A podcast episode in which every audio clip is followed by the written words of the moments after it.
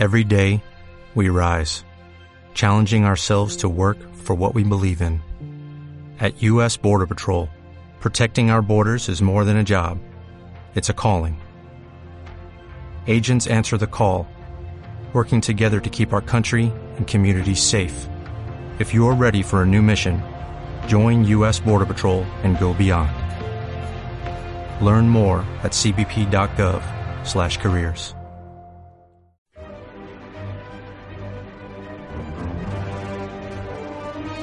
doctoresdeltiempo.com presenta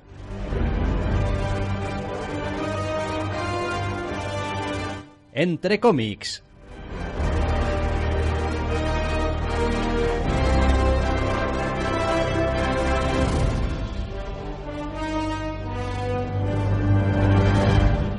Bienvenidos, queridos oyentes, a una nueva edición de Entre Cómics. Doctor Snack, muy buenas. Muy buenas. Esta semana tenemos una vez más una ración doble de evento, tanto Marvel como DC, y otro pequeño puñado de novedades que se han escapado, que bueno, hay de todo un poco, la verdad.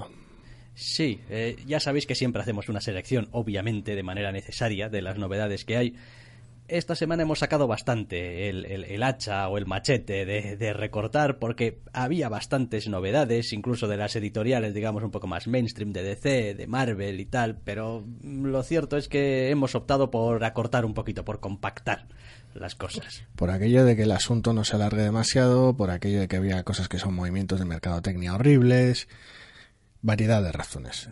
Criterio editorial. más, más más tebeos de Guardianes de la Galaxia de los que cualquier persona sensata querría leer. Sí. Y me incluyo, ¿eh? ni siquiera yo me he leído todos los que vi en, la lista de novedades que, salían. Es como no, pero si es que, si es que esto, esto, esto va a ser. Es terrible, es terrible.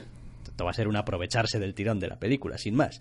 Eh, aún así, tenemos que empezar, como decíamos, hablando de evento, efectivamente. Evento Marvel. Hace dos semanas teníamos Secret Empire 0 y ahora tenemos Secret Empire 1 de Nick Spencer y Steve McNiven para Marvel. Que ese, bueno, pues el punto de partida del evento, si no fuera porque, pues, como agarres este TV por el número 1 en vez de por el número 0, se te va a quedar un poco cara de gilipollas. Quiero decir, a ver, que hay de todo, ¿eh? Que puede que no, tú en tu casa digas, no, a mí no, nunca, jamás. Yo me he leído el cero y aún así me ha quedado cara de gilipollas. Por simplemente el rostro que le echan en general al concepto. Es decir, el evento arranca aquí de esta manera, con ya prácticamente, como quien dice, todo el pescado vendido, la guerra ganada, Hydra haciendo sus cosas de Hydra y te jodes. Sí, la verdad es que es bastante gracioso porque además eh, son voluntariamente confusos acerca de la cantidad de tiempo que haya podido pasar entre el final del número cero y el arranque de este número uno. Porque por un lado a veces parece que ha pasado un montón de tiempo y necesariamente ha tenido que pasar una cantidad moderada de tiempo. Sí, porque hablan de encontronazos y peleas previas. Sí, incluso, incluso por cuestiones eh, dentro del propio mundo de, cómo se están llevando a cabo. Sí, como pues, pues ha tenido que pasar un tiempo. Al mismo tiempo, valga la redundancia, también hay algunos personajes que parecen estar exactamente en la misma situación que al final del número cero, los cuales al parecer son pues muy resilientes, que es una palabra que está muy de moda ahora, o sea, que resisten carros y carretas. Sí, habrá que ver cómo se van a hacer cargo de los dos frentes más extravagantes de, del evento en sí mismo, pero bueno. Me ha hecho mucha gracia comprobar cómo, en fin, eh, en algunos de estos webs y tal americanas, eh, reviews y noticias y tal y cual, estaban dándole una candela a este número uno. Bueno, en concreto he leído solamente una review. Me ha hecho muchísima gracia. Ah, por voy a apostar por Newsarama. Sí, que creo que era Newsarama, sí. Pero una candela espectacular, diciendo que, va, esto no se lo cree nadie, esto es todo una trampuza, esto es un gimmick, no sé qué tal, qué valor tiene toda la historia que estás contando cuando ya estás empezando a, anunciar que esto va, se puede cambiar en cualquier momento. Y, en fin, para que os hagáis una idea, no es exactamente el caso, pero del concepto, más o menos lo que le achacaba, es como si uno empezase a leer el guantelete del infinito diciendo, pero esto, esto qué más da, quiero decir que a la Tierra le pasa no sé qué, que la gente se muere, que no sé qué, pues si tienes aquí un, cacharro que luego lo deseas todo de vuelta como estaba al principio y ya está. Y ese era básicamente el gran cabreo que tenía. Le aplicas una capa de bolas de dragón y ya está, pero bueno, a ver, ese cabreo es bastante cómico porque se lo puedes aplicar a Secret War, se lo puedes aplicar a Secret War antes que eso, a Secret War 2, a la puta mitad de los eventos de Marvel. Sí, claro, o a las tres cuartas partes. Vamos, sí, siempre hay un gimmick, siempre hay un algo que no. Y ahora los X-Men luchan contra los eh, Vengadores y tal. Y,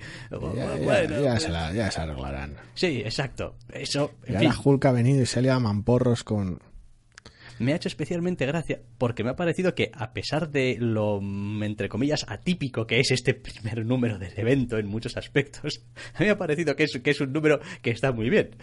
Me ha gustado. Me ha gustado porque me parece que por una vez... Es decir, todo eso que siempre hemos achacado a los eventos de es que no se centra en los personajes, solamente unos puñetazos sin sentido. Bueno, aquí tienes un número uno que se centra, más o menos, en los personajes e intenta darnos una visión, más o menos, de en qué momento está ahora mismo nuestro protagonista, el Capitán América. Y Nuestro protagonista, el Capitán América, sí. nuestro protagonista. Hombre, sí, en este número el protagonista es el Capitán América. Sí, es decir, sí, sí. y Quizás es el malo también, no lo sé, pero. Vaya, es lo que es. Es, es una pesadilla de TV. Estructuralmente hablando, es un festival que se dedica a montar persecuciones y narraciones de todo lo que ha pasado hasta ahora para intentar justificar el estatus en el, que está. Coge a pues, dos tercios de los, eh, entre comillas, frente de batalla del evento y los ignora hasta futuros números. Toda la presentación del Capitán América es un poco una pequeña justificación más fina que el papel de Fumari y tiene algún otro discursito un tanto barato y de alguna manera no consiguen que el personaje te llegue, que las motivaciones te lleguen porque en buena parte es todo artificio. Cuando el origen es el que es y la situación es la que es, da igual el discurso súper de la hostia Capitán América que pretendas escribirle, suponiendo que este fuera uno de esos casos, que no, que no es, eh, iba a ser difícil justificar todo el, bueno, Festival de los Horrores y Tren de la Bruja que has montado en el TVO. A ver, la idea de base es efectivamente que es muy complicado conseguir aunar estas dos facetas que has querido mezclar. Es como, no, el Capitán América ahora piensa así, pero sigue siendo el Capitán América. Y es un poco como, no, quiero decir, son, decir, hay un montón de cosas que efectivamente puede ser malo y seguir teniendo unos valores, claro que sí. Quiero decir, es como cuando hacen estas visiones muy románticas de que si la mafia y tal, pero no, pero un código de valores y cuidar de los suyos y ladrones que no roban a ladrones, lo que tú quieras. Pero en el fondo, y bajado a la, realidad más evidente y más, y más certera, es que siguen siendo criminales, siguen siendo ladrones, siguen siendo etcétera, etcétera. Entonces, querer hacerte tragar con una visión del Capitán América como esta que intenta trasladar todo el evento. Es el fascista simpático. Eso es, es como no, no. Y es raro, ¿eh? porque mm, no se trata de que realmente me haya molestado como le ha molestado a mucha gente en Estados Unidos el concepto este del evento en A mí general me parece muy y divertido. del Capitán América en particular, que de la, es decir, no estoy ofendido por la idea, estoy ofendido por la ejecución de la idea. Quiero decir, está Lo que más gracia mal me hecho. hace es que a la gente no parece estar molestándole que el Capitán América sea malo, sino que el Capitán América sea Hydra y que Hydra haya sido siempre una Nazis. sustitución de nazis en los tebeos de Por Marvel. mucho que digan que no, Por mucho que digan que no, nazis. claro, ya lo intentaron con la película también. Es como, no, estos son hidras, son una Pero división. son nazis. Pero son nazis. Entonces, la gente está quemadísima. Quiero decir, Porque el Capitán América es un nazi. Sí, podría haber sido el Capitán América es súper malvado y súper no sé qué y lo que tú quieras, pero bueno, pero es súper malvado, súper heroico. Cuando es, de repente, cuando es súper malvado con mm, lazos nazis, la gente se cortocircuita. Totalmente. La idea es bastante ridícula en general y la ejecución mm, es bastante triste en particular. A ver, me explico. Independientemente de todos los precedentes del, del asunto en general y todo el evento y las festividades y los cubos de pacotilla y demás fauna que han llevado a esta situación, la situación como tal la han planteado de manera bastante triste. Se ha sacado una conspiración megalomaníaca de la gorra con una superestructura chifladísima. Se acaba de todo saber que la ejecución perfecta de un plan sublime y acojonante bajo la justificación de que es el Capitán América, es el hombre de los planes y nadie se lo veía venir, que bueno, pues en general la situación es bastante ridícula. Luego además el propio número se regocija en montar una resistencia de turno con los atributos de siempre, que es guarida de pacotilla, conflicto externo, no estoy seguro de lo que estamos haciendo, no sé si avanzamos en absoluto, vamos a lograr nada, estoy muy quemado con lo que estoy haciendo, etcétera, etcétera, etcétera, etcétera. Quiero decir, hasta Civil War era más positiva en ese aspecto y madre mía del amor hermoso. Luego, por el otro lado, los manejos del Capitán América y su superestructura chiflada y cómo ha cambiado la sociedad desde el número 0 hasta este número 1, pues en general es bastante blasfemo, ridículo y megalomaníaco en todos los aspectos. De repente es otro país, una cosa en la que hace falta que hayan pasado realmente años o magia, una de dos, lo cual pues evidentemente no se sostiene. A eso luego le añades cierto evento específico y particular del evento que está diseñado única exclusivamente para mosquear a la peña y dar un golpe de efecto y cabrear a la gente que a mí personalmente lo que me haya cabreado es lo barato que es, no el, no el hecho en sí mismo. Mm, sí, vale, hablas del final. Sí, de una de las escenas. sí, de, la, de la escena previa al final. Sí, sí, sí, sí. Básicamente. Pues se convierte todo en un pastiche que está más o menos narrado de manera dinámica, está más o menos bien dibujado, aunque McNiven le pone una cara de palo permanente al capitán fascista que es increíble y, pero por lo demás, la sustancia es bastante escasa y la estructura bastante mala. Bueno, yo no me voy a, retractar y yo, la verdad, me parece que es un número que intenta hacer unas cuantas cosas. Quiero decir, intenta al menos decir, bueno, este es el número uno del evento, más me vale que al menos intente justificar lo que está pasando aquí y por qué el, Capitán América se comporta como se comporta. Y lo intenta. Hombre, quizá no acierta del todo porque hasta cierto punto es imposible vender esto. Quiero decir, da igual que seas el mejor vendemotos de la historia. Esto no se sostiene. Es complicado. Es, es, muy complicado eh, sostenerlo. Entonces, hay toda una serie de cosas, como decía antes, por donde podrías haber llevado al Capitán América y que se hubiese sostenido, a pesar de todo, quizá hubiese necesitado unos factores externos muy fuertes, muy concretos, pero bueno, podrías eh, verlo ahí dentro de, bueno, pues forzando un poco la maquinaria, haciéndote un Mark Millar, y es como, no, tal, bueno, va, pero tal y como está planteado, no. Capitán Hydra. Es que no, no, se puede. Ahora, a mí me resulta muy divertido. Pero a mí me resulta, a mí me parece, a ver, probablemente esto vaya a acabar siendo un desperdicio del, del concepto. Eh, me parece que el Capitán América iba necesitando y sigue necesitando una cierta reactualización de sus valores y de su modo de ver el mundo. Quiero decir, mm, de todos los superhéroes más o menos de Marvel que ahora están por ahí pululando en el universo cinematográfico y por ahí el Capitán América es el que en los tebeos sigue siendo el mismo que era, vamos, hace 40 mm, años. En cierta medida. Y, hombre, necesita, necesita actualizarse un poco, necesita que le dé el aire a algunas ideas y poner y contrastar y tener sus ciertos conflictos internos y tal, porque parece que el hombre es eso, ¿no? El, Capitán América no se equivoca nunca, el Capitán América siempre mm, hace lo correcto, el Capitán América ve las cosas en blanco y negro y para todos los demás el mundo es gris, pero para el jodido Capitán América, además, acierta siempre, es blanco o es negro. Lo de que acierte siempre no, eso, con eso se puede jugar mucho, lo de que lo vea blanco y negro yo creo que es básicamente casi no voy a decir imprescindible porque en un personaje imprescindible no hay casi nada, pero no sé, es parte de su gracia, es el Capitán América, es un hombre de otro tiempo, aunque a estas alturas lleve casi más tiempo despierto que congelado. Claro, es que, vamos. Es parte del problema también. Lo demás lleva el número en sí mismo en la ejecución, más allá de efectivamente las caras de palo. Lentorro, ¿no? que dice, el, el asunto es que parece que el TVO no acaba de eh, empezar hasta quizá, no sé, 10 páginas que ha empezado. Porque primero. ¿eh? Porque sí, sí, son como cuarenta y tantas páginas. 41. Eh, al principio empieza como, pues eso, uniendo mucho con el número cero, la situación, que si dónde está este personaje, dónde está el otro, dónde está el de la moto. Y, en fin, entre comillas, gasta muchas páginas en ese tipo de cosas. Después, el número uno está lleno de otro montón de cosas que yo siempre suelo asociar mucho con estos finales de pacotilla de Marvel de Aftermath, en plan, un montón de puntos distintos de, en el mundo, de personajes distintos en sitios y un montón de texto, en este caso además es directamente de las noticias, que siempre es el recurso más barato y más fácil utilizado, en el que te van contando las cosas, ¿no? Eso es lo típico de, no, ha terminado la guerra civil entre los superhéroes y tal, y ahora fulanito está aquí y la iniciativa está en no sé dónde y el otro no sé qué y los otros están desperdigados. Pues aquí te hacen lo mismo pero en el primer número.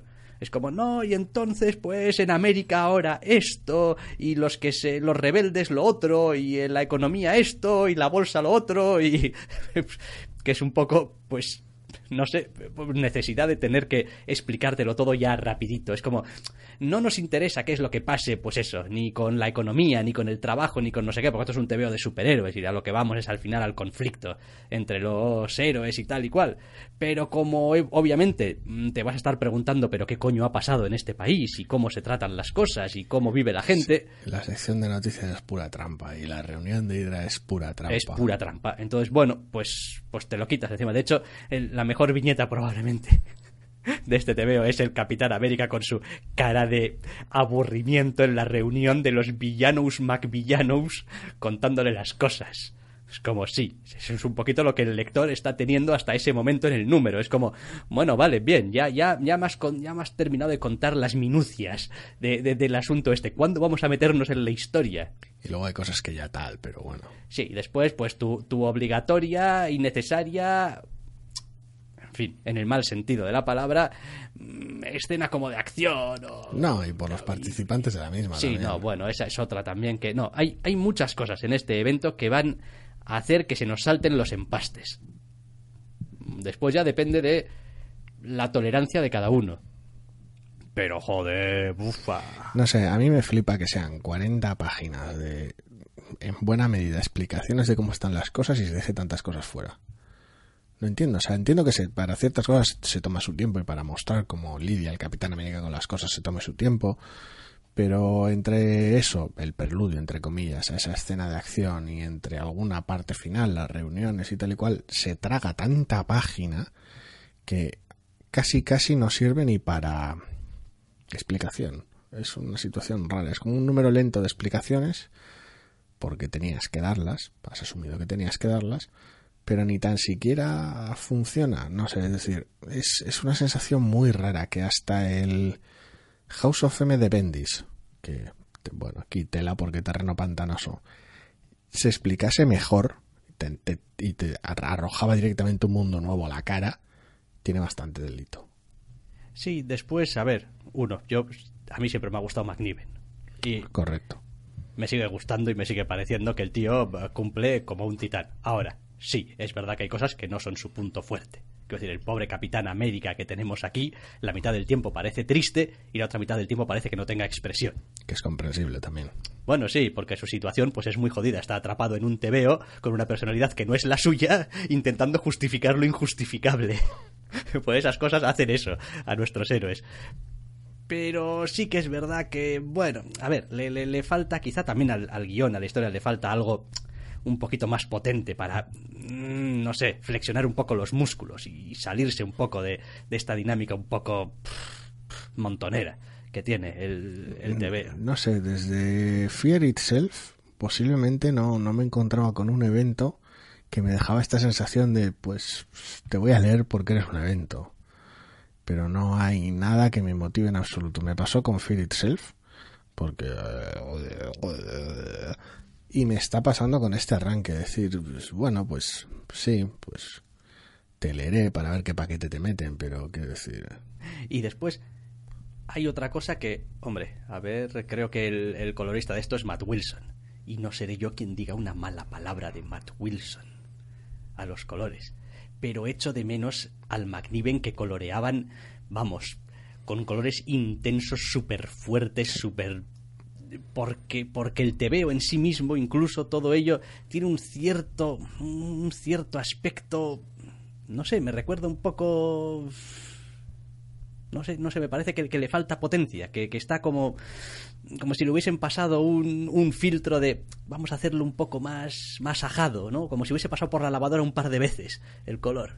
Es la versión hidra del TV, es la versión triste y fascista. Sí, no sé, no sé. Eh, y hace tiempo, de todas formas, sé que a McNiven le vienen coloreando así y tal, pero, pero yo echo de menos el, el McNiven coloreado fuertecito. Es que, no sé, creo que, creo que realmente lo que más me molesta es la pérdida de la oportunidad de realmente crear, aunque fuera con trampas, de manera ridícula y absurda, un villano realmente acojonante en el Capitán América Es decir, el plan es tan megalomaníaco, la, la, la ejecución del mismo tan, tan intachable prácticamente. Luego, pues, comeback de los héroes en algún momento y tal, pero la ejecución tan intachable, el plan tan brutal, tan megalomaníaco, y ha salido todo tan bien desde el principio, que de alguna manera mm, no tiene gracia ninguna. No es solamente eso, para mí hay una cosa en este primer número que ya no me hace leer eh, la historia con el interés que debería. Hay demasiados momentos en los que el TVO quiere dejar entrever, y bueno, esto igual es un spoiler, yo creo que no, pero bueno. Eh, deja entrever como que el propio Capitán América no está especialmente cómodo en algunas situaciones del, del, del TVO. Sí, eso lo dejan bastante claro. Entonces, no puedes montar el, el villano definitivo, el... el, el, el- desde el número Eso uno. es.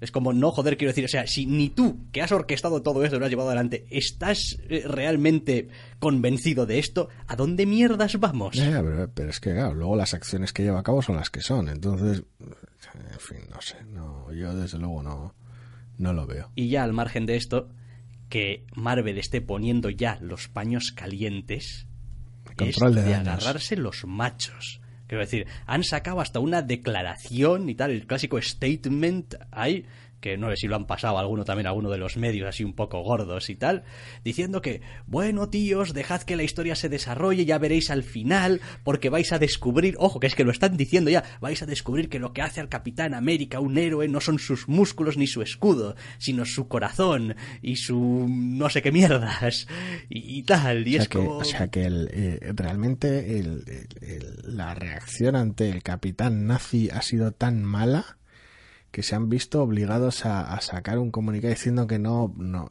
lo que todos sabemos, que es que no va a ser nazi para siempre, todo el rato. Qué cosa más curiosa. Te voy a decir exactamente porque tiene que estar por aquí la noticia en algún lado, porque me ha parecido, o sea, hilarante. Aquí. Marvel pide a los fans del Capitán que tengan paciencia con Secret Empire. Y, y la propia noticia dice, y puede que hayan spoileado su propio final. Fantástico. Porque la declaración es Sí, algo. bueno, no, no la vamos a leer No, por aquello pero- del puede que hayan spoileado tal, No, no, pero... pero en Marvel queremos asegurar a nuestros fans que hemos oído sus preocupaciones de alinear al Capitán América con Hydra y os pedimos amablemente y tal que dejéis desarrollarse la historia antes de llegar a ninguna conclusión. Ajá. Control de daños, desde el número uno. Ojo, Me parece una reacción desproporcionada, pero bueno. Sí, es sí. simplemente un TVO flojo. hombre, ¿sabes qué es lo que pasa? Que hoy en día todo lo que hablas eh, queda registrado. Entonces, cuando Tom Brevoort, que me parece probablemente de los mejores editores que tiene Marvel, sale un día y boca chanclea y dice que Angry Fans equal more sales, Ay. pues da igual que lo dijeses hace un año o hace dos o lo que sea. En el momento en el que haces una jugada de estas y tú eres el editor de este evento, alguien te lo recuerda. Angry fans, eh. Entonces, no, porque hemos visto a lo largo de la, la clásica declaración, hemos visto a lo largo de los años que cuanto más se quejan los fans y tal, más ventas tenemos. Así que angry fans. Y la Ay, gente Tom. pues se queja. Se queja de que es que yo no leo los superhéroes para volverme angry. No soy Hulk, joder. Eh, bueno, sin más. Lo demás, el TVO, pues ya tal. Es que es complicado. Tampoco vamos a entrar en super spoilers y tal. Tengo curiosidad por ver cómo, cómo evoluciona, pero la verdad es que ganas, gana lo que sí, lo que viene siendo ganas, no muchas. tampoco me ha. También me ha dejado un poquito loco. No sé si tendrás ahí a mano. Tienes a mano el número cero hace dos, de hace dos semanas. Igual sí. Porque como que al final del TVO venía un poco como Secret Empire 1 dentro de 15 días y una pequeña sinopsis. Y en este número 1 también vienen el 2 y el 3 y una pequeña sinopsis al final. Y lo cierto es que, joder, los lees y parece que cada número vaya a ir un poco a su bola, en plan... Ah, sí, sí, sí, sí, sí, sí. Parece que el número 2 se va a centrar en uno de los frentes de batalla y el número 3 se va a centrar en otro de los frentes de batalla. Esos que han ignorado deliberadamente en el en este primer número. Lo cual me hace pensar en qué Dos clase... números más de explicaciones y puñetazos. en qué clase de estructura de evento tiene. Es decir, si realmente el, el- la colección madre nos va a contar el, el evento o va a dejar que las colecciones cada una por su lado cuenten las cosas que pasan en esta situación y al final hacemos un par de números de puñetes y a otra cosa. No lo sé, es una sensación muy rara, a ver, porque entiendo que son cosas que no se pueden ignorar, ¿eh? Pero eh, es la verdad es que es bastante bastante peculiar. Y quiero decir Times al margen con, con, la colección de Steve Rogers la de Sam Wilson y tal y cual y qué sé yo. Eh, aparte de eso tenemos un Secret Warriors una colección nueva de cara a pues ofrecer otro otro frente más de resistencia. Y luego está el resto de colecciones que se han visto involucradas en este asunto. Pero sí, en principio el número 2 y el 3 van a estar enfocados en otro lugar lo cual es bastante loco. No sé, en fin. Ya Son veremos, tallings, ya veremos. la propia colección está en un tallín de sí misma. Sí, eso es, es, es a lo que voy. Es como no se cuenta la historia principal en ningún lado. Te contamos trozos de lo que está pasando. Igual es que no tienes mucho que contar, ya veremos. Sí, quizá la situación te resultaba más interesante que después cuando te has puesto a escribir sobre ella has dicho, "Bu- bu- bu- ¿y ahora qué? Y ahora tengo que escribir media docena de números o más de Steve Rogers. ¿Y ahora qué pavo? Ya. Porque además se lo quiero dar a, a- a dibujantes distintos, con lo cual tengo que tenerlo todo más o menos ya mm, distribuido Al- y separado. Al menos eso explica la conga de dibujantes. Justificar, justificar tampoco, porque no somos amigos de ello, pero lo explica. En fin, vamos a dejar este Secret Empire 1 que yo creo que este evento nos va a dar que hablar mucho. Nos vamos a. No sé si nos vamos a divertir o a reír o a llorar, no sé a Ya qué. veremos. Pero, pero nos va a dar que hablar bastante para irnos con la distinguida competencia. Ah, DC. En este caso, Batman número 22. correcto. La tercera parte del crossover de Baton con Joshua Williamson guionizando y Jason Favok. ¿Jason Favok? Sí. Sí. Jason Favok eh, dibujando. Eh, Joshua Williamson, como recordaréis de la semana pasada, pues es el guionista de The Flash, no de Batman. De Batman es Tom King, que aquí está a modo de, bueno, historia de, ¿no? También, junto con Williamson. Pues al parecer llegaron a alguna especie de acuerdo y dijeron, no, no, es mejor que lo sigas tú y tal, que esto viene como muy ligado a lo de Flash del número anterior. Sí, historia de Williamson y King, guion de Williamson. Entonces, bueno, pues es un apaño. Y es literalmente un apaño, porque este número 22 de Batman, pues es un número de trámite. Quiero decir, eh, la historia sigue hacia adelante solo en la medida en la cual, pues, el tiempo progresa y no se congela en absoluto, pero el evento no va a ningún lado en este número.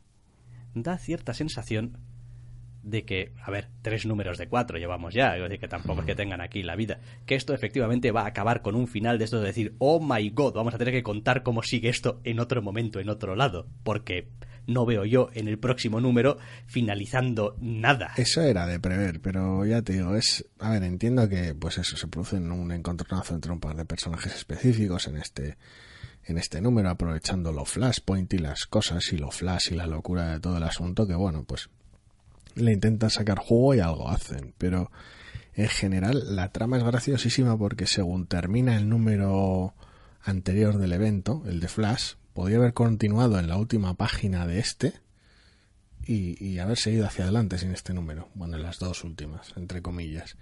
Es como pues cogemos y nos ponemos aquí a correr a lo loco, tú y yo, Batman, guapamente, y nos encontramos con que, bueno, pues sigue la trama. En vez de hacer una parada por el camino para que tengas tus feels.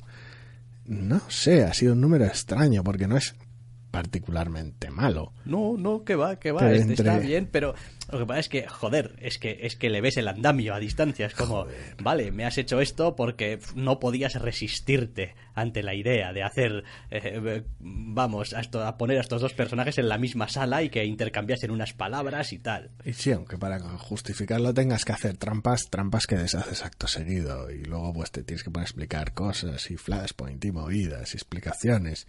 Porque Flashpoint existía, pero después desapareció, pero existía, pero desapareció, pero, no existió, pero se mantuvo, pero desapareció, pero no existe. Y métele Bueno, unos puñetazos y...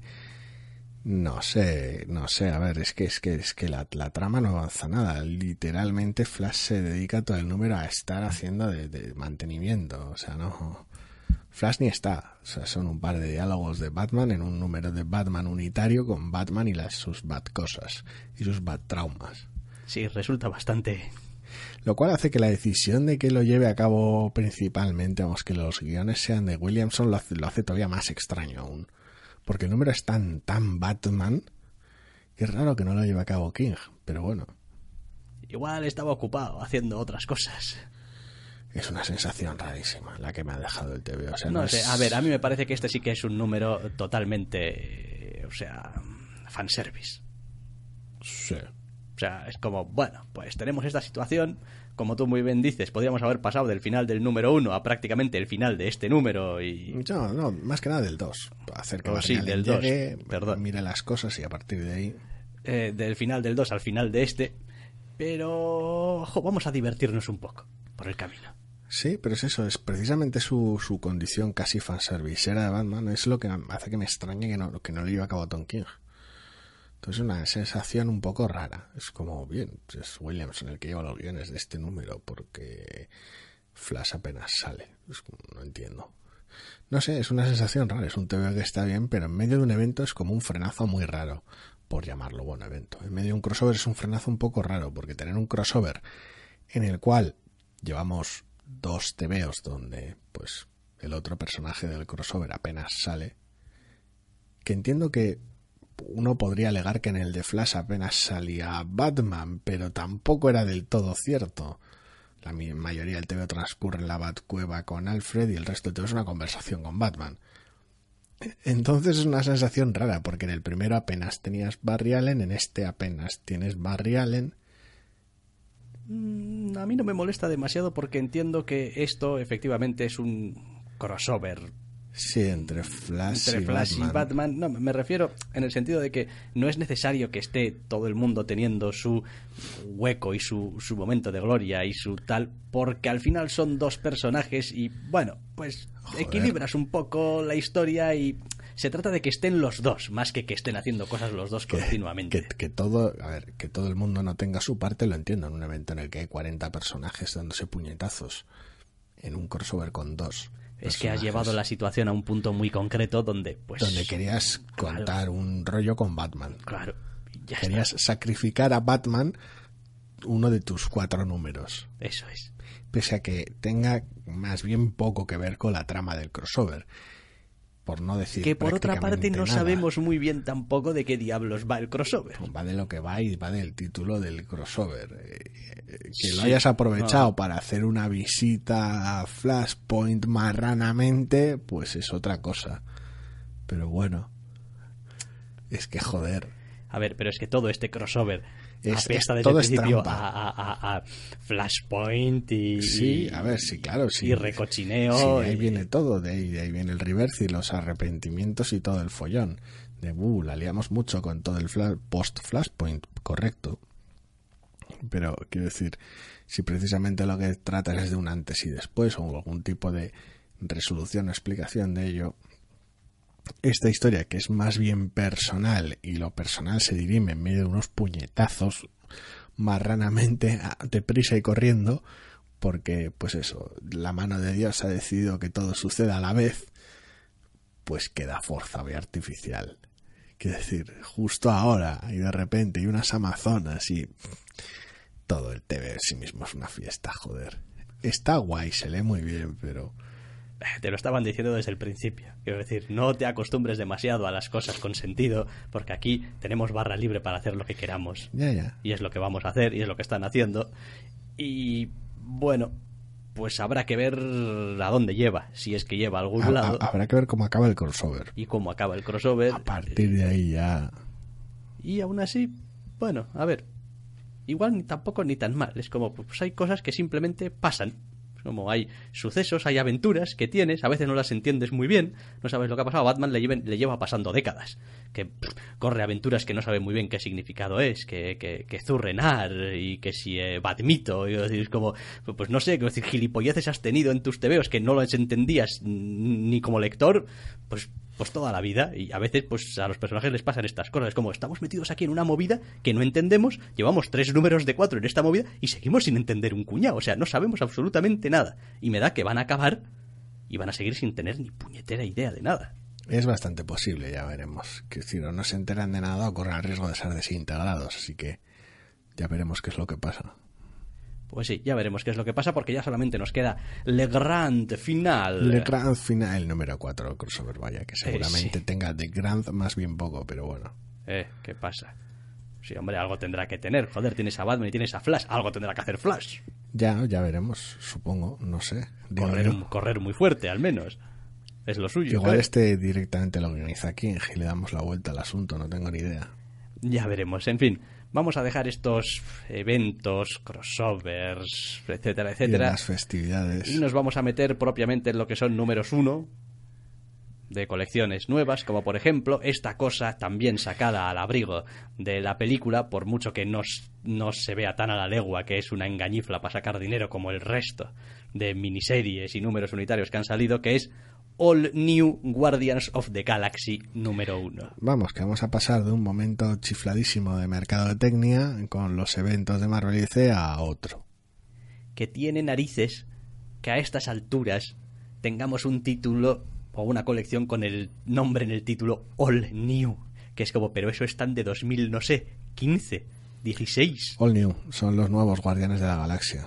Ajá, sí, con los mismos de la película, dices. Sí, totalmente nuevos. Totalmente nuevos, como los que utilizaba Bendis, dices. Solamente que Bendis invitaba a sus personajes fetiche. Claro. Porque era Bendis. Bueno, esto lo escribe Jerry Dugan, lo dibuja Aaron Kuder y básicamente es una historia pues más bien colorista y tonta de los Guardianes de la Galaxia en su variante más estamos aquí, nos aburrimos, vamos a dar unos palos a la gente, vamos a robar. Vamos a dar, un palo en el sentido de vamos, atracar o robar algo. ¿Os acordáis de que los Guardianes de la Galaxia habían acabado de mala manera porque evento y tonterías estampados en la Tierra sin nave? Atrapados ahí, sus colecciones ahora transcurrían ahí. No, porque solamente leí el final de Civil War 2 y después pasé bastante todas sus colecciones. Leíste el número uno de Star-Lord, que pasaste luego, leíste el número pero uno de que era... Raccoon y pasaste luego. Sí, pero supuse que era de esas cosas que en realidad no estaban pasando, igual pasaban en la mente, estaban dormidos en algún sitio, porque no tenía mucho sentido. Pues esto tampoco lo tiene porque ni encaja con, con la situación, ¿eh? los guardianes están pillados en la tierra, que era pues no se le estaba sacando demasiado recurso, aunque la colección de Starlo sea divertidilla. Es que tampoco funciona demasiado finamente con los guardianes anteriores a esto. Es una sensación rara, pero entonces, que es un TVO de los guardianes de la película? Eh, tampoco, porque la caracterización no es la misma. Excepto en el caso de Groot. Entonces, te veo en general. Ahí tienes toda la cara, pero pequeñito y adorable. Entonces, claro, la sensación es rara porque a Gamora le pasan cosas y tiene movidas en la cabeza y tal que no se sabe muy bien de dónde vienen. Y Drax ahora es un pacifista porque. Bueno, porque nos sirve para hacer chistes y luego ya veremos si hay algún motivo para ello. No sé, el, el, veo está todo ello compuesto de una sensación rarísima de me estoy haciendo mis guardianes como me da a mí la gana, porque me han dado permiso, que le den por culo a la continuidad hacia la película y me hago mi TVO. Lo cual, oye, está de puta madre. Lo abrazo muy fuerte. La idea. La ejecución de este Ocean's Eleven con los guardianes de la galaxia y las motivaciones que hay detrás de ello, eh, ya no tanto. Yo el problema que tengo con el planteamiento de esta colección es que me aburro ya de leer este tipo de planteamientos de no y un robo y un no sé qué y un no sé cuántos y ahora estamos del lado de los malos porque alguien nos está coaccionando para que hagamos una cosa chunga, a secuestrar a no sé quién, robar no sé qué. Quiero decir, estoy aburrido de esta mierda. O sea, quiero decir, puede que con personajes, estos personajes también tienen años de historia. Pero me refiero, puede que con personajes como, joder, que tengo que escribir Spider-Man la puta. Pero si tiene números, a cascoporro. Le ha pasado de todo. Es que no sé qué hacer. Bueno, pues eh, sácate, recicla una de esas historias de los años 70 y tal, y a ver qué sacamos de ahí. Bien, pero Guardianes de la Galaxia. Que, que en su. En fin, con su eh, forma actual. Básicamente nacieron con Abnet y Lanin. Sí, en la encarnación moderna sí, viene todo de Abnet y Lanin. Eh, joder, que decir, hay millones de cosas que no han hecho estos guardianes de la galaxia. Y mira que han hecho unas cuantas, ¿eh? Sí, pero sigue habiendo otro montón de cosas que les pueden suceder, movidas en las que se pueden meter y tal, y no. Vas por esto. Una aventurilla galáctica genérica donde, pues bueno, como no quieres tocar ciertos aspectos que se están tocando en el cine, no te están dando permiso, no te están dejando, no hay interés o la razón que sea, porque no quieres Thanos, no quieres gemas, porque bueno, pues las gemas mejor ni inventarlas, a Thanos mejor dejarlo tranquilo en su colección que no sé si todavía lee alguien. Sí, yo sí. Sigues con ella. Porque Thanos se está muriendo. Pero joder, parece ser que va a tardar el cabrón. Va a unos tardar. cuantos números. Entonces tienes a los guardianes en un pues chascarrillo espacial, sacando a los personajes cósmicos que puedes para montar una aventurilla ligera. Lo cual pues en sí mismo está bien. Tal vez le falte cuerpo, le falte sustancia, pero bueno, está bien. Ahora bien, montas tu aventurilla ligera, porque jajajaje, da igual lo cósmico que sea un personaje o lo brutal que resulte, siempre puedes hacer un chiste de todo porque ahora es los guardianes de la galaxia son eso, es reírse de las cosas brutales del espacio, así que bueno, pues vale, bien, el tono lo tienes. Y de repente llega al final del TV y pegas un volantazo con un cliffhanger de mierda. Y de repente, ¡hey! No te esperabas un cliffhanger de mierda en tu TV Ligera Aventuras. Hay una cosa siniestra y malvada. Pues lo hay. A ver, espera que, que, que busque ese final del TVO porque ahora mismo Este, como que este no... final del TVO. No, espera, esto es la página de correo. Este final del TVO. Eh, ese... Ah, Ah. sí, sí, sí, sí, sí. Ese plotline. Sí, sí, me acuerdo, me acuerdo. Me- no estoy interesado realmente. ¿A que no? Es como... No, no, es que... A ver, el TVO en sí mismo, si lo, pues si lo coges así con una cierta pachorra, pues es colorista, es divertidillo, tal... No, está bien dibujado. La- los diseños del personaje y la, la, la interpretación que tiene el dibujante sobre los guardianes está chula. Y son súper expresivos, que le viene muy bien al... Iba a decir sentido del humor, pero es que tampoco es que tenga mucho. a La expresividad, al, al tono. No tengo, no tengo muy claro por qué la gente no se pone de acuerdo de cuál es el aspecto de Peter Quill, pero bueno, porque creo que si he leído dos o tres TVOs distintos con Peter Quill Esta eh, semana. esta semana, cada Peter Quill es distinto del anterior. Con barba, sin Con barba, sin con- barba, rubio, con el medio uniforme moreno. azul y la llama en el no, con la camisa. Y la chaqueta roja que es como bu- bueno, No vale. sé. Es un poco, a ver, te, igual, te- igual te pasa un poquito lo que te puede pasar, lo que te pasa en su momento con el bueno de Dreadstar. ¿Qué Dreadstar es tu favorito ahí?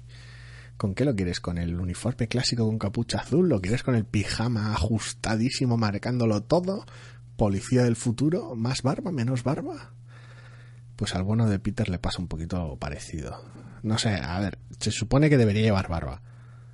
Pero bueno, tampoco... No sé, a ver, el TVO está más o menos bien, es divertidillo, pero a mí me resulta también insulso como el demonio y irrelevante como el diablo. O sea, Es que para ser un TVO supuestamente divertido, de aventuras y hastes en el espacio y tal, no es particularmente gracioso, ni divertido.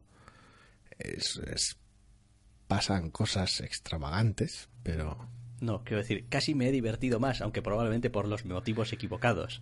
Con, seguramente sí. con Te estoy juzgando ya. otra colección con Guardianes de la Galaxia de la que no vamos a hablar, la de... No. La de, Porque es bastante la de. Mother Entropy.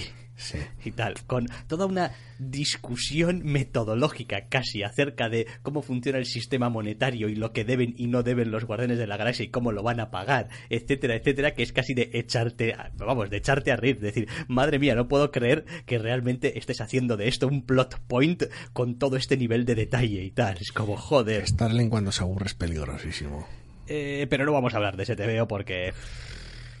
Y eso que Alan Davis, ¿eh? Y tal, y lo que tú... Pero... No lo tramo. No, no, no, no vamos a hablar de ese. En cambio, si hablamos de este otro, pues porque al menos es algo un poquito más moderno, es algo un poquito más, más no sé. Diría que es un intento de hacer algo nuevo, pero pues sí, se queda en intento un poco y lo de nuevo pues ya tal. Eso y que no tolero demasiado bien los Guardianes de la Galaxia dibujados por Davis. Y cuando digo no tolero demasiado bien, es un eufemismo en realidad, pero bueno. Es, es que dibuja probablemente la peor gamora que puedes echarte a la cara, entre otras cosas. Es como, pero por Dios, pero eres irreconocible. Bueno, que da igual, que no, estaba, no estábamos hablando de ese TVO, co- como decía. Sino Madre de este mía. otro, no sé, All New a estas alturas, Guardians of the Galaxy. A mí, a mí me suena un poco a chiste. Quiero decir, a mí me suena, ahora que ha salido la película sacas esto, pero madre mía. Que no. Que no, tío, que no. O sea, no sé. Y además es lo que tú decías, con todo lo que tiene de bagaje y de situación anterior los personajes y cómo están en esta colección, da la sensación de que esto se encargó hace seis meses o ocho meses o, o un año o cuando fuera, porque oye, en algún momento sacaremos una película y querremos tener una colección nueva y tal y cual, y han sudado de, de todo lo demás. Es como, pff, allá cuidado. No, Eso es lo que menos me importa al final, ¿sabes? Pues, pues bueno, pues vale, ok. Has hecho lo que te ha dado la gana. Me parece perfecto. Es una serie de grupo que va a su rollo y tal, y ya está, no pasa nada. Pero no sé, pues, encárgate al menos hacer un buen TVO. Mira, algo que sí me ha gustado es el eh, Rocket Raccoon de este TVO, cómo está coloreado. Me gusta, me gusta su, su, su hocico mm, blanco y su cabeza marrón y sus orejas marrón más claritas. Ahí hemos llegado. Es como que se salva este TVO, el coloreado de Rocket Raccoon. Bueno, está muy bien el colorado de Rocket Raccoon. Es, es muy vistoso, es, es muy vivaz, es, está, está bien. Después es que, jo, es que, a ver, es que el TVO empieza ya para empezar con una, con una idea de mierda, con una especie de... En fin, la llegada de... mm, eh, Venga, hombre. El plan del robo es hasta gracioso. Sí, sí, si no diese vergüenza ajena, sí. Ya. Pero vaya. El porqué del robo y todo lo que viene después es lo que ya tal. Pero bueno, bastante bajonero en general, así que mejor nos vamos de Marvel un rato y ya volveremos luego. Sí, vamos a- vámonos de Marvel ya. Que nos dé el aire. Mm, Volvemos luego a Marvel. Sí, bueno. sí, sí. Eh, ahora nos vamos a Image. Venga, Image. Todavía no había ningún TVO de Image esta semana, pues Bien. ahora lo hay. Y hombre, tampoco es que vayamos a irnos a la alegría de la huerta. Porque esto es Eternal Empire, otra vez la palabreja, número uno, de Sarah Bond y Jonathan Luna, que es el dibujante también, además del coautor de la historia. Pues sí, historia de ambos, guion de Sarabón, asistencia al guion de Jonathan Luna y todo lo demás de Jonathan Luna, ilustraciones, rotulación, color, etcétera, etcétera, etcétera. Joder. Ay, qué te veo más seco, la Virgen. Y mira que estoy acostumbrado a que las cositas del amigo Jonathan Luna sean secas y frías, pero joder, muchacho, qué falta de entusiasmo en todo.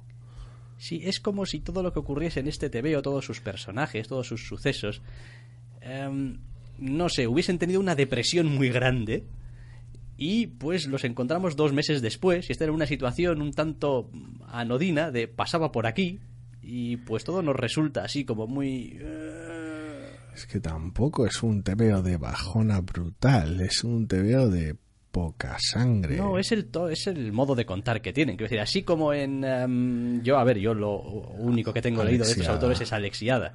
Pero así como en Alexiada, la propia premisa era un poquito de.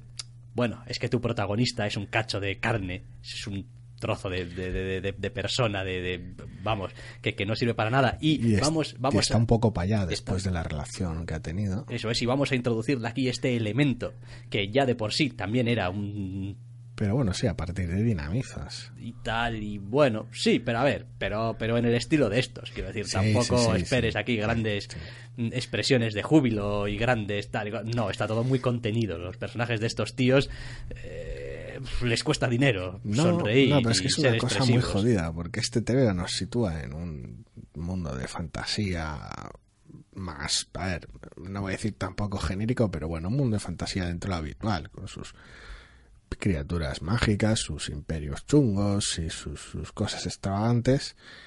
Y nos sitúa con una protagonista que está en una situación de mierda, se hace mucho énfasis en lo de mierda y habitual, casi, casi es, casi no solo es mala porque sea mala, que lo es, sino que encima es mala por rutinaria, que está atrapada en esa situación de mierda hasta que, bueno, pues con el arranque del TVO las cosas se ponen cada vez más cansinas y decide salir de esta situación mierder con gran riesgo para su vida, lo cual la lleva a cabo a través de una secuencia de viaje insufrible que ocupa buena parte del TVO y nos lleva a un cliffhanger final. A ver, no sé, normalmente me gusta el rollo que se traen estos autores, con lo cual confío o espero o podría esperar que los siguientes números estén mejor y puede que me gusten. Pero joder, Dios mío, qué número uno. es un poquito desalentador. Sí, es que arrancas con un flashback marrano para crear una situación misteriosa que te da todo un poco igual. Y tampoco me ha gustado encima, jo, el TVO tiene un cliffhanger al final. Que es que ni me interesa, ni me importa, y además está hasta un poco confuso eh, en cuanto a qué es lo que está pasando. Es decir, al el final, la última página parece que lo deja más o menos claro, pero si uno ve la anteúltima página y mira un poco a los personajes y mira un poco qué es lo que está pasando en la viñeta, dices tú, "Ah, no, no, no entiendo. Es decir, debe de haber algún tercer personaje aquí haciendo algo. Porque Hay algo que no, que se explica de manera directa en el TVO que tiene más que ver con, la, con el flashback inicial, sí. Si a, si a ciertas extravagancias te refieres, sí. Eh, por lo demás, a ver, es verdad que a pesar de todo lo seco que es y, todo lo, lo- lo- lo- lo triste en algunos sentidos que es el TVO, tiene algunos elementos de narración pues que a mí me gustan. Quiero decir, a mí que te pases unas cuantas páginas eh, sin escribir una sola palabra o solamente como mucho unos unas onomatopeyas chuscas, pues pues me gusta porque me parece que para determinadas situaciones pues tiene sentido. R. Mender. Ya está, Entonces. Continúa.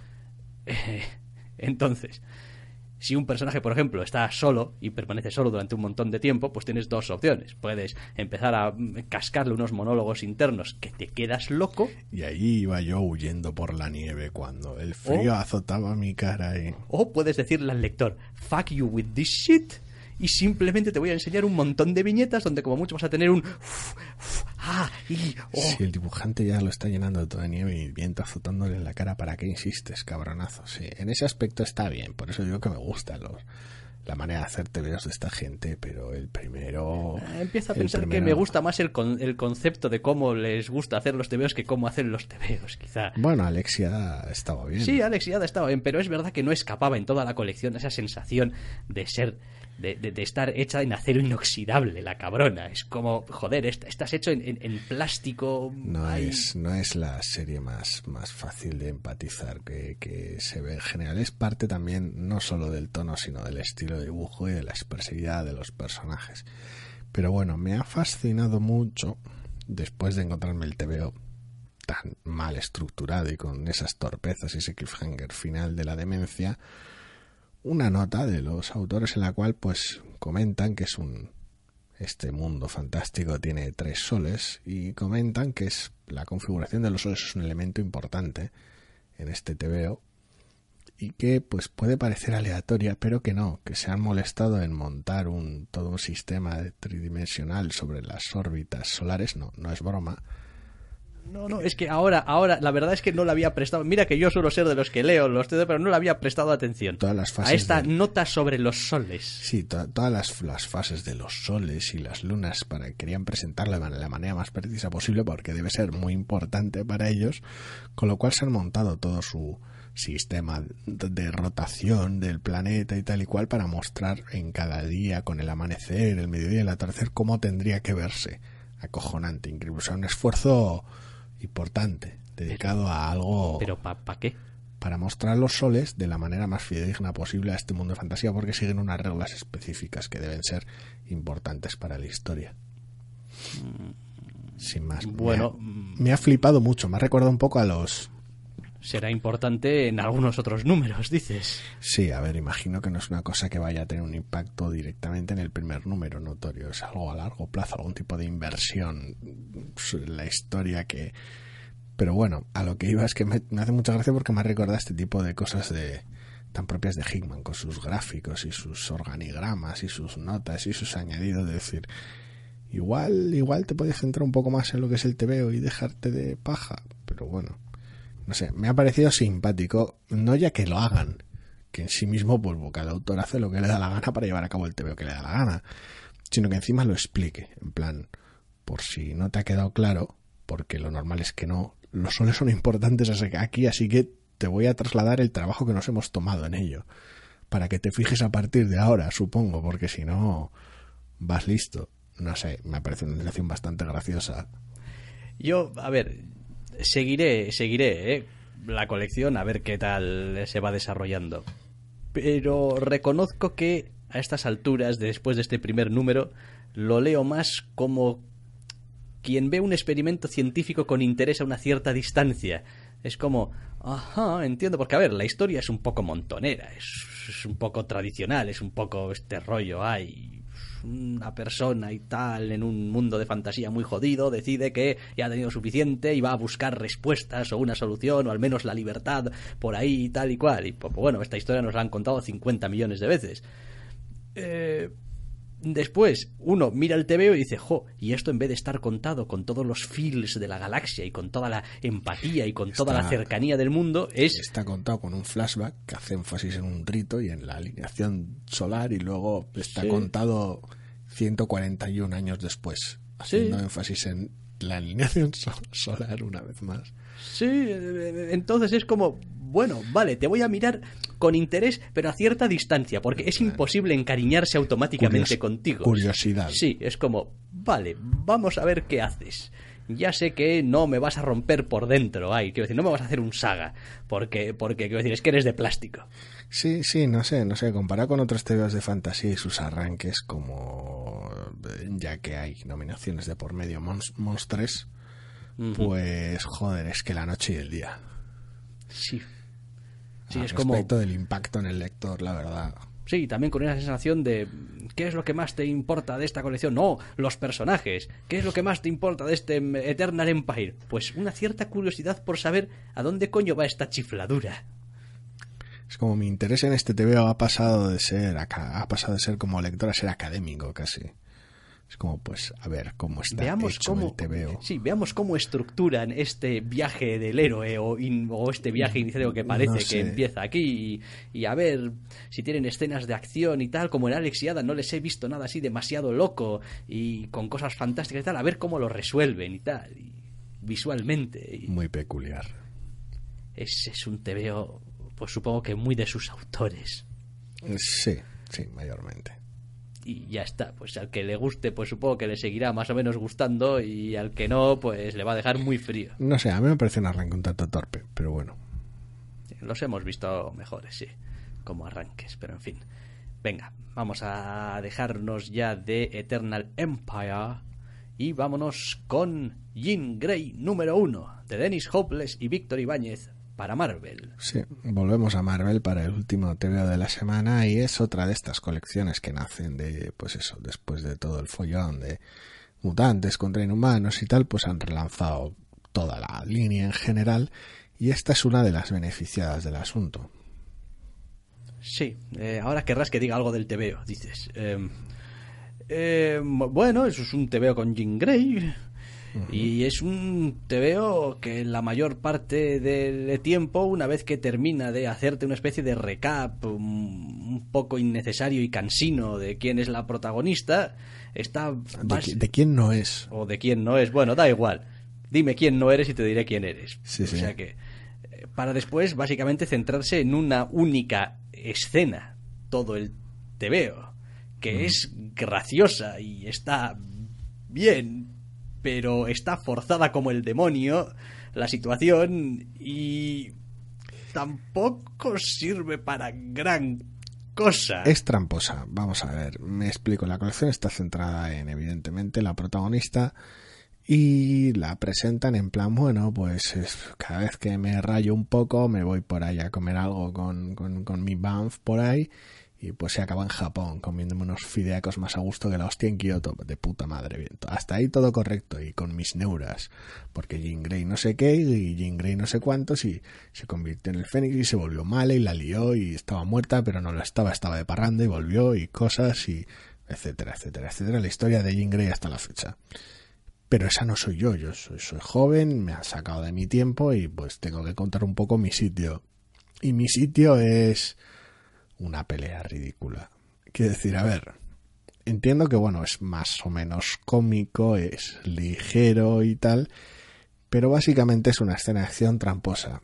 Tiene un sentido, obedece a un sentido y es ver a la protagonista en solitario, viendo lo que es capaz de hacer, viendo también sus dudas y sus neuras. Vale. Pero había maneras más elegantes de hacerlo que no incluían pues tomar prestados unos villanos de pacotilla ni ponerlos totalmente fuera de lugar. Quiero decir, podría haber pasado, ya que estás en Japón, podría haber pasado algo autóctono. Sí, no, que, que podrías haber tenido un tsunami, un terremoto. O un villano de allí. Sí, digo yo que alguno habrá. A ver, no sé, me ha recordado otra vez al cierto inicio de volumen de Runaways, porque además la elección del villano es la misma. Sí. De decir, pues pasabais por aquí y estáis para ser un chiste. Pero bueno, a ver, al margen de eso, la verdad es que está. Cómo caracteriza al personaje, para mi gusto, está muy, muy bien. Es que ahí está la gracia, quiero decir, la única razón por la que el TVO lo puedes cerrar con una sonrisa más o menos franca es porque el guion, los diálogos están bien escritos. Es decir, la protagonista se hace enseguida como bastante querible y entrañable y cercana.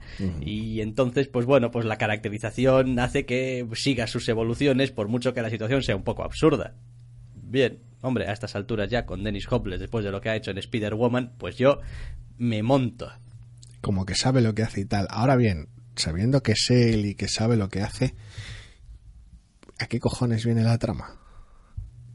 no tengo ni idea Porque, a ver, no vamos a entrar en detalles sobre la trama porque, bueno, por mucho que la presenten en el primer número de antemano, es una trama de estas de Grey. Es decir, de todas las ideas, Hopeless tenía que ser esta.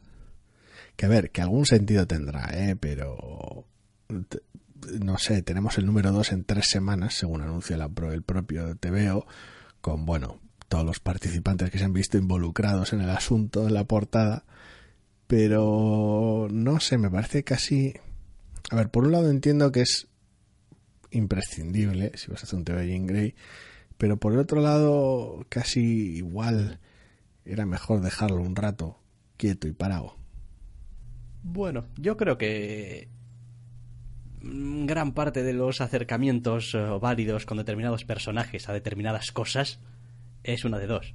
O te olvidas de ello ya... O si en algún momento vas a tener que meterte con ella, mira, métete desde el principio, quédatelo del medio. Eso sí. Y una vez que te lo quites del medio, pues igual, a ver, esto puede generar también el efecto, la colección empezaba en el número 5 y tal, es como, no, pues después y tal, primero desbrozar un poquito el camino y después pues ya la colección y tal, que tampoco sería una cosa muy desconocida para, para el amigo Además, Hopeless. volvemos a Spider-Woman, sí. Eh, pero no sé, no sé, a ver, yo yo le he extendido ya un cierto cheque a, No, no. a Hopeless para que me vaya contando un poco las cosas y tener un poquito de paciencia con él. Porque es un tío que, ya digo, me parece que caracteriza muy bien a los personajes, es consigue dotarlos de una voz eh, propia que está caminando esa fina línea entre ser gracioso, ser serio. mm, Bueno, está bien, es simplemente la manera de ser de, de la protagonista. Y pues, el resto, pues vaya, con que acompañe a mí Mm, me vale. Si a mí no me ha molestado en absoluto ¿eh? la elección de la trama, simplemente me ha parecido peculiar, llamativa. Eh, Quiero decir, hay aquí un fundamento y no tengo ni idea de cuál es y ya veremos cuál es la idea que tiene. Si es parte del un leitmotiv central de la propia colección o es algo que te quieres quitar de en medio. No lo sé, ya veremos, pero en cualquier caso es, es, es interesante. El primer número que tenía básicamente dos tareas. Quiero decir, o presentas muy claramente la trama o presentas muy claramente a la protagonista. Ha optado por la protagonista y, bueno, dejarte caer la trama, ya veremos el tratamiento de la misma. Y en ese aspecto lo clava, que para ello toma ciertos atajos que igual se pasan de peculiar en cuanto a la elección de pues cierta escena de acción y sus antagonistas. Pues bueno, pues vale. Pero en general el TVO funciona muy bien desde ese punto de vista. Luego, por el otro lado, la visión de Víctor Ibáñez del personaje me parece una maravilla. Sí, está bien. A mí me ha gustado particularmente que hay algunas escenas con algunos otros personajes más o menos de la edad de la, de la prota que realmente parecen chavales. Sí. Tiene, tiene, tiene ese cierto aire casi casi a, a cómic ya de hace unas cuantas décadas y tal, en el que no sé, no sé, lo ves y dices tú, sí, sí, son, son chavales, son, son chavales. Además, de estos que le- les puedes ver en la mirada que son despiertos, que son, que son vivos, que, que están ahí a la que salta y tal, que, que es algo que no es nada fácil de conseguir. Y es básicamente una página, ¿eh? Sí, pero quiero decir, es que decir qué personaje es, pues sería ser igual un poco spoiler. Pero, pero vaya, a mí me parece que solamente con dos, tres viñetas en las que sale, ya está, ya, ya, ya me ha compuesto a ese personaje. Es, sí, es ese tío ahí, dicharachero, y que está ahí, ya. Está muy bien llevado y todo el, todo el tratamiento de la. de el resto de personajes secundarios, antagonistas o simplemente personajes de fondo, eh, todo el funcionamiento de llamarlo decorado es un poco ridículo, pero, pero bueno, todo el, todo el propio background de la mayor parte de la historia que es simplemente una calle en Kioto está, está de maravilla. Sí, me ha, llamado, me ha llamado la atención también que, a ver, después aquí, claro, nosotros vemos el- la, la- la obra terminada y es difícil a veces discernir, pero me da la sensación que el dibujo como que carga mucho, el, el- el dibujo, quiero decir, como que es eh, tiene eh, mucha carga a veces de, de- de- de- de sombra o de, de- de- de rayas, de efectos un poco tal, y después de que le pase el color por encima, como que lo suaviza un poco. Es decir, porque a ratos veo el TVO y digo, jo, esto debería ser más sucio, esto debería verse más sucio, pero no, se ve, se ve bien, pero se intuye como que, puf, ahí detrás hay como mucho una- trabajo de lápiz, ¿no? Un tema de profundidad, hombre, es, al fin y al cabo es, es, eh, Víctor Ibáñez es artista, no tiene un tintador. Se encarga él de todo el asunto y es J. David Ramos, el colorista. Entonces, no sé, hay, hay aquí un trabajo en equipo bastante peculiar, pero sí, el, el arte de Ibáñez te da la sensación de que, de que el TVO te funciona ya casi. Podrías leerte este, este, este manga de Jean Grey en blanco y negro. Sí, es que me da la sensación que es eso, como que, como que el, el- el dibujo está muy trabajado, o sea, así como hay otros autores como que hacen, tienen un trazo como mucho más suelto y más inacabado, y luego tiene que pasar el entintador y el colorista a, a terminarles un poco trabajo. Aquí da la sensación como que el dibujo está muy acabado, muy detallado, muy perfecto, todos los rostros, a veces cuando ves interiores o lo que sea, ¿no? Como que está todo muy, vamos, que el color casi casi entra donde ha dejado hueco el Sí. lápiz, entre comillas, ¿no? Eh, y eso normalmente suele dar lugar a, pues eso, un dibujo como más cargado y con una atmósfera un poco más pesada, etcétera, etcétera, pero de alguna manera se las arreglan para hacerlo a pesar de todo, pues bastante alegre y bastante llevadero y bastante dinámico y pues me ha gustado, me ha llamado la atención, me ha llamado la atención, lo he visto y he dicho, "Jo, Y el trabajo al final es, es curioso, la sensación que da en general eh, al ojo, a mí una sensación terriblemente compacta. Es como un trabajo muy, muy redondo, por decirlo de alguna manera. Es, no hay, es como si no hubiera, no hay conflicto, no hay pelea. Es el, el entendimiento es muy, muy bueno. A la hora de hacer funcionar el color, da igual que en ocasiones sea más práctico menos, en otras más eh, atmosférico, más emocional. Me parece que en general está muy, muy clavado a la hora de llevar a cabo los ciertos, entre comillas, efectos especiales, visuales de poderes y tal y cual. Las, las soluciones que tiene son en general muy sencillas, pero muy buenas. Y funciona muy, muy bien. Y tiene varias seguidas, Quiero en decir, tres es que- páginas. Tiene pues un uso de, pues eso, de telepatía en general, en, en- en varias páginas seguidas de tres maneras Sí. distintas y en todas ellas el, el- dibujo hace un trabajo muy bueno y el color apoya de manera formidable. Sí, pero si sigues un poco más eh, adelante y ves ah, hay algún momento en el que se ven como un par de delanteras de coches, creo recordar, y hay como que hay una especie de persecución. Una zona ma- mucho Sí, más oscura. Mucho más oscura. interior. Miras, miras cómo están dibujados esos frontales, ese frontal del coche y dices tú, joder, es que efectivamente puedes ver la, la- la sombra dibujada en el, o sea, el, color, pues dices tú, no, mucho es- nivel de detalle. decir, esto está, esto está dibujado, vamos, con una exquisitez, todos los detalles, las sombras, los volúmenes, tal y cual, ya desde el lápiz y desde la tinta, y después el color, pues viene aquí a...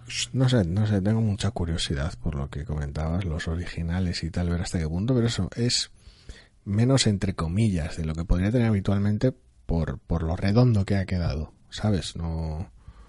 Me ha gustado, en ese aspecto me ha gustado mucho, pero bueno, Sí, y después hay otra cosa también que me ha gustado bastante. Eh, muchas veces con personajes como Jean Grey, aunque obviamente no soy tampoco un gran seguidor de los X-Men y con lo cual pues tampoco he seguido mucho, siempre daba un poco la sensación de que sota, caballo y rey. Eh, en, el modo, digamos, de empleo de los eh, poderes, e incluso en la cantidad de cosas que puede hacer al mismo tiempo y la cantidad, no sé, como que siempre me, me pareció como que eh, no, no se le sacaba todo el partido que se podía. Y, es posible. Y me ha gustado ver la escena de acción que tiene este TVO porque hace un montón de cosas. Se enfrenta a los rivales eh, de manera consistente y sin ningún problema. No es como, ay, no, Dios mío, mm, han golpeado mi escudo de fuerza telequinético y ahora me voy a quedar aquí. Ay, o sea, no, o sea, decir, puede hacer cosas. Hay dos, puntos importantes en lo que al uso de sus facultades se refiere en este TVO. Por un lado, los problemas a los que se enfrenta no son solo de índole de combate, el uso es amplio en varios frentes. Y dos, es una de esas pequeñas y extrañas posibilidades de ver a Jean Grey en solitario. Que eso siempre está bien. Y pues eso, acostumbrado tal vez a pues eso, Jean Grey en grupo o Jean Grey tal vez más desatada en la etapa de Morrison o bueno pues la variante joven tiene estas ventajas que la puedes enfocar de una manera fresca de una manera distinta que si bebes de pues cierto grado de inexperiencia pero también lo aprovechas para llevar a cabo el personaje como quieras yo desde luego hasta la fecha de todos los lanzamientos mutantes yo es en el que tengo esperanzas tengo curiosidad por ver en qué consiste Generación X dentro de un par de semanas. Pero por ahora, del resto de colecciones, bueno, bueno, X-Men Blue me ha llamado la atención más de lo que esperaba, pese a sus cliffhangers de mierda. Tengo curiosidad y debilidad por los personajes, pero esta me ha gustado mucho. Así que ya veremos. A los inhumanos que les den por saco, porque no, no trago sus colecciones, es lo que hay. Sí, sí, no, eh, está realmente quería haber encontrado alguna alguna página de de lápiz del TVO, pero me parece que va a ser que no. Todavía es pronto. Todavía es bastante pronto. Bueno, de todas maneras sí, yo también estoy bastante intrigado con este Jean Grey número uno. Me parece que es una colección que podría darnos otra vez algo un poquito diferente, algo con un poquito de encanto sobre un personaje que pues quizá también ha sido bastante maltratado por todas las cosas que le han pasado, para atrás y para adelante. Sí. Y que igual pues merece una visión un poquito más optimista, un poquito más... Mm, ya veremos, porque no va a estar exento de dificultades el viaje, pero sí más suelta, más independiente. Mm. Bueno, pues yo creo que teniendo en cuenta lo que eran el resto de algunas de las novedades, vamos a poner punto y final aquí.